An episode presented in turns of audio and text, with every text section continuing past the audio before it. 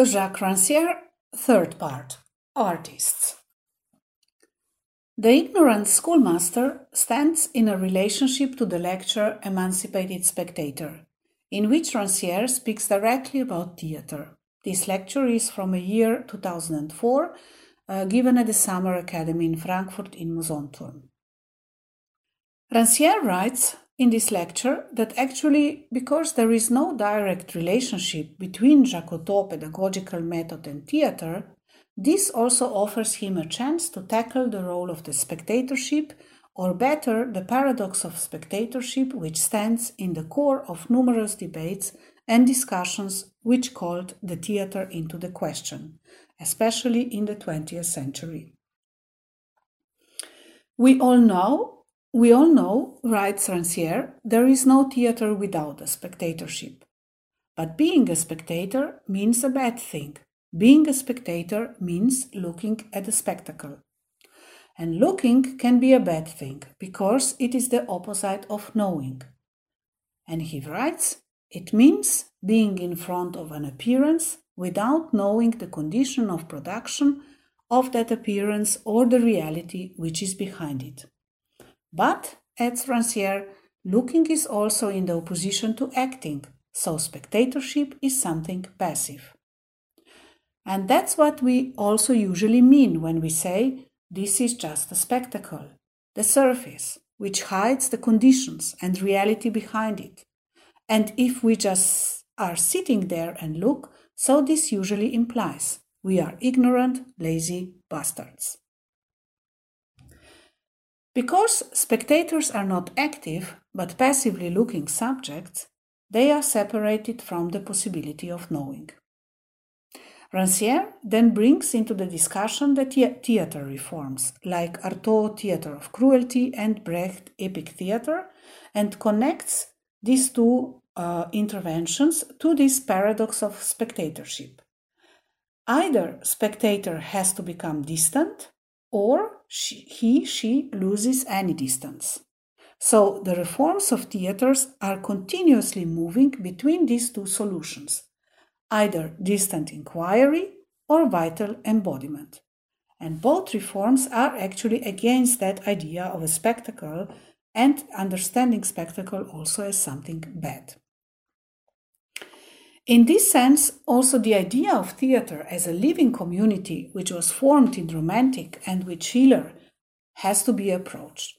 In its core is the question again of spectatorship how we are together being able to reflect and experience our common condition. Uh, the theater become an equivalent of a true community which would oppose the illusion of the mimesis but at the same time, this is only possible when the spectating is again characterized as something problematic and bad. In this sense, in the very core of the community of theater lies the critique of the spectacle and presupposition of the spectatorship as a passive one. And in this sense, Rancière would like to show, even with the modern reforms of theater like Artaud Brecht that even with these modern reforms of theater, we did not come very far from a Platonian dismissal of theater. The good theater is still staying the one that uses its separate reality in order to suppress it. Only in this way the theatrical form can become a form of life of community. That means it uses its separate reality, it's positive, of watching something in order to suppress exactly this spectacular dimension. And only in this way the theatrical form can become a form of life of community.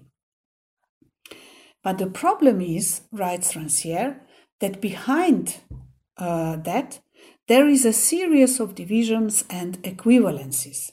The whole set of relations which are grounding these reforms and this is what we have to examine.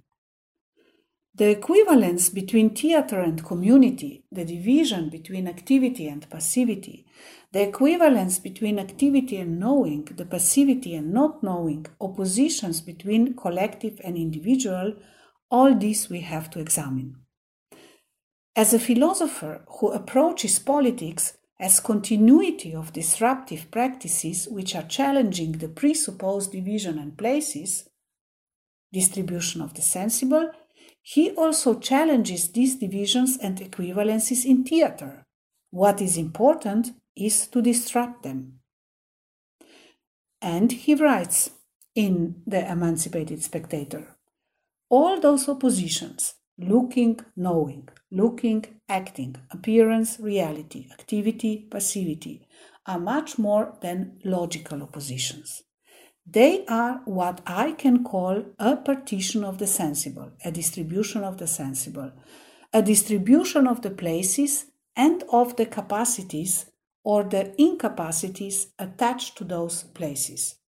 Put in other terms, they are allegories of inequality. This is why you can change the values given to each position without changing the meaning of the oppositions themselves, said Rancière. So, what would that mean?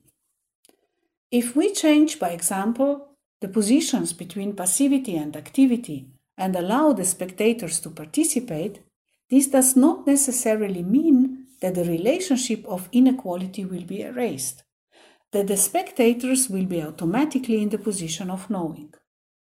At the same time, we can also say that those who act can also be inferior to those who look, but that would change nothing against the basic structure of relation, because the basic structure of relation is based on one separation which is going through all this kind of division, and this is the separation of there is one population that cannot do what the other population does.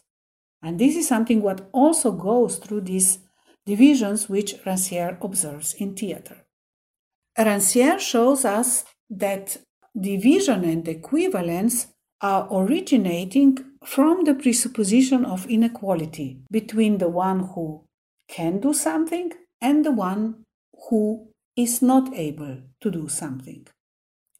This is the main presupposition which has to be interrupted and turned around. And here again, we are with Rancière notion of equality. There is no opposition between looking and acting, no opposition between the sensual capacities. All these oppositions are already part of configuration of domination and subjection. So, if we have a opposition like that, we have to really examine it in the relation to politics, how Actually, the divisions are ordered and regulated and how they are related to domination and subjection. In this sense, the spectator is active as a Jacotot student is also active. And um, Rancière writes, he observes, he selects, compares, interprets. He ties up what he observes with many other things that he has observed on other stages, in other kind of spaces. She makes his poem with the poem that is performed in front of her. She participates in the performance if she is able to tell her own story about the story which is in front of her. These are Rancière's words in the text. So every presupposition of equality from the side of dramaturg or theater director or artist rests on inequality. Why? Because equality cannot be presupposed. We cannot intend to make something equal. But equality has to be practiced, it has to be verified. It is a process of emancipation which is already always going on. So we cannot presuppose what theater means or how the audience will understand something or how it will be participating and so on. We cannot run ahead of the performance. And again, Rancière said, in a theater or in front of a performance, just as in a museum, a school, or a street, there are only individuals, weaving their own way through the forest of words, acts, and things that stand in front of them or around them. The collective power, which is common to the spectators, is not the status of members of a collective body. So for him, um, spectators are not part of collective body. They are individuals, but what connects them is this weaving their own way through the forest of words and acts. So the way how they actually emancipate themselves, that connects them. And uh, this is the collective power which is common to the spectators.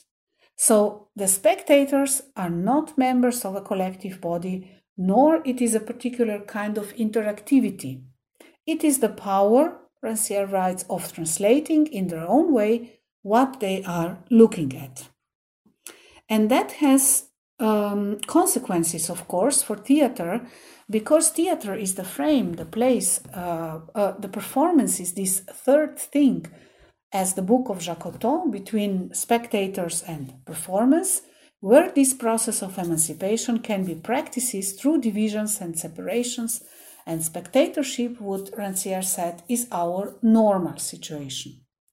So his idea of theaters calls for spectators who are active as interpreters, who try to invent their own translation in order to appropriate the story for themselves and make their own story out of it. And if they are spectators, that this does not necessarily relate to their passivity. An emancipated community for Rancière is in fact a community of storytellers and translators.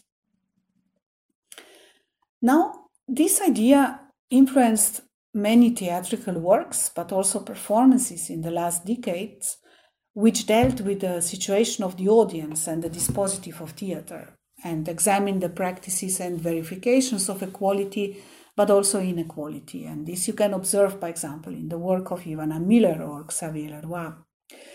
At the same time, it is related to a broader understanding of aesthetic experience, which is, according to Rancière, far away from the representational mediation, mimesis, or ethical immediacy, community.